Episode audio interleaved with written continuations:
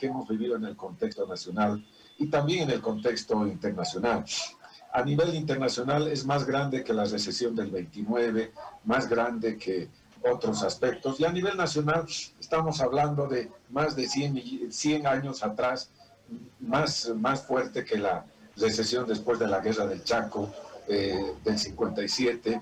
Es decir, son temas realmente eh, que una recesión muy, muy, difícil. Y ante esta recesión difícil hemos planteado eh, un tema que es una inyección de liquidez del Producto Interno Bruto, tanto a la oferta como a la demanda. Es decir, este tema tenemos que resolverlo todos juntos, la sociedad, el gobierno y los empresarios. Y en ese sentido, eh, hemos planteado de una inyección por lo menos de unos 4 mil millones de dólares eh, del PIB, que es aproximadamente un 7-8%, hasta un 10%, y lo que eh, se ha llegado a dar en, en, forma inmediata ha sido 2.8%. Está en un proceso las nuevas inyecciones de liquidez que se van tienen proyectadas el gobierno para, para meses posteriores. Pero creemos que es muy importante eh, hacer lo que se hacía con, la, con el modelo keynesiano, que en el modelo keynesiano se planteaba eh, una inyección de, de, liquidez para que haya trabajo, para que la sociedad consuma y para que los empresarios produzcan. O sea, ese es el tema que debemos reponer las cadenas de valor, las cadenas de logística como empresarios en ese sentido. También nos hemos juntado todas las cámaras a nivel departamental, Santa Cruz, Cochabamba, Tarija, Chuquisaca, La Paz y, la, Cámara Nacional de Comercio, que agrupa a todas ellas, y se ha planteado una pausa tributaria, eh, para que en este tema de pausa tributaria pueda el empresario respirar.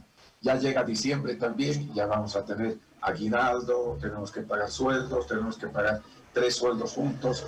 O sea que son temas que tenemos que ir proyectándolos adelante y tenemos que reinventarnos, tenemos que colocar la economía 4.0, que es la economía del talento, encontrar eh, temas para el desarrollo del país y, el nuevo gobierno pues tiene que trabajar junto con la sociedad, con los empresarios para el desarrollo del país.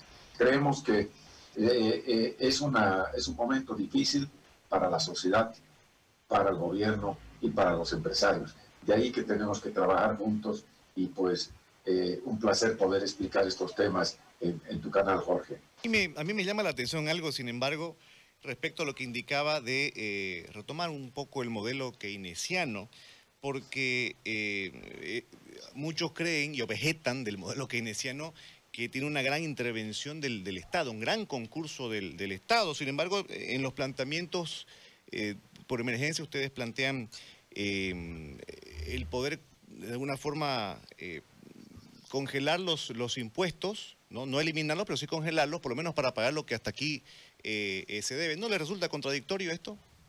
Bueno, el tema keynesiano puede, puede ser, depende cómo lo, lo manejes.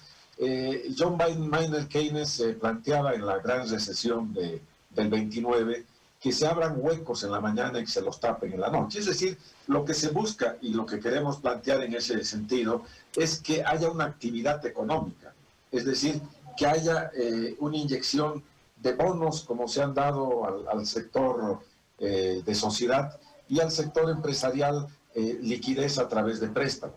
Ese es el sentido. No estamos planteando un modelo keynesiano estatista, porque lo que usted señala, y coincido con usted, Jorge, el, modelo keynesiano estatista implica que el Estado eh, toma actividades eh, referidas al, empresario, lo que pasó en 14 años atrás, donde eh, el, Estado se, se puso a, hacer fábricas de leche, de fábricas de papel, fábricas de otro tipo, que no es la labor del Estado, la labor esa es empresarial.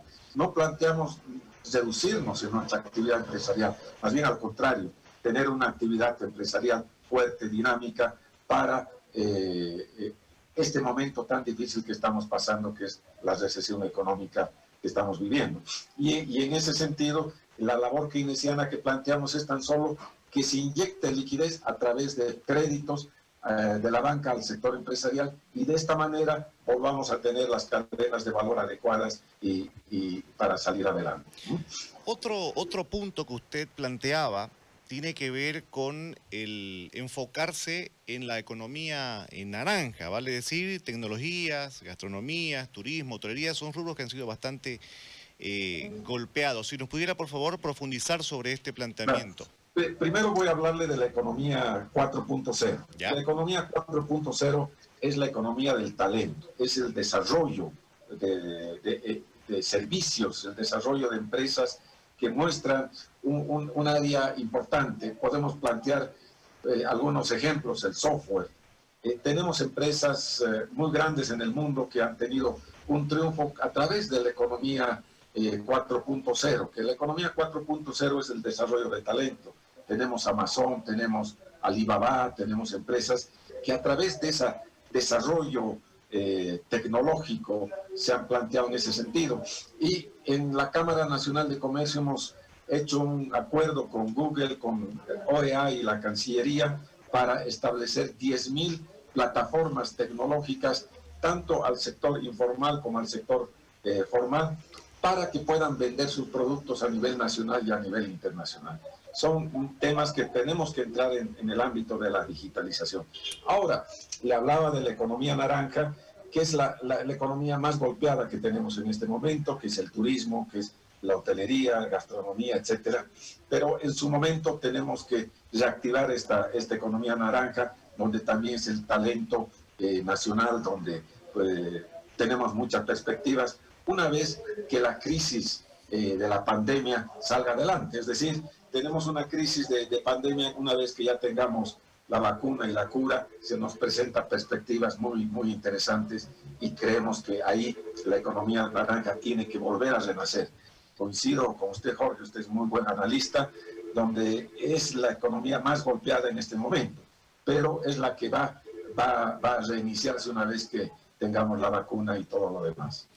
Ahora, ¿cómo revertir este otro dato que usted planteaba? De que la informalidad en estos tiempos ha crecido de 70 a 80%. Es decir, eh, no son muy pocos los eh, contribuyentes, y hablando en el plano eh, impositivo, son pocos los contribuyentes que pagan mucho, cuando el planteamiento debería ser que muchos paguen pocos y así podamos sobrellevar más personas la carga del, Estado, la carga impositiva. el efecto es al revés lo, que planteas es muy importante. Eh, tenemos en, en Funda Empresa 320 mil empresas registradas. Eh, en ese sentido, se está trabajando con 120 mil en forma inmediata. Y creemos que en el contexto nacional eh, vemos que aproximadamente teníamos 70 y ahora vamos yendo a un 80%. Tenemos que formalizar la economía tenemos que luchar contra el contrabando, tenemos que luchar contra la informalidad, porque todos tenemos que, pagar impuestos, todos que tenemos que coadyuvar a, que esto así sea. Aún así, yo creo que también se debía pagar impuestos de la coca, se debíamos pagar impuestos de todos los temas, porque eh, todos tenemos que contribuir al desarrollo del país. Bien, le agradezco, don Rolando, por supuesto, el tiempo, la explicación y la deferencia con nosotros. Que tenga buen día. Gracias, Jorge. Un placer estar en tu programa y hasta pronto. Un gusto, muy amable. Ahí está don Rolando Kempf, presidente de la Cámara Nacional de eh, Comercio, explicando primero el...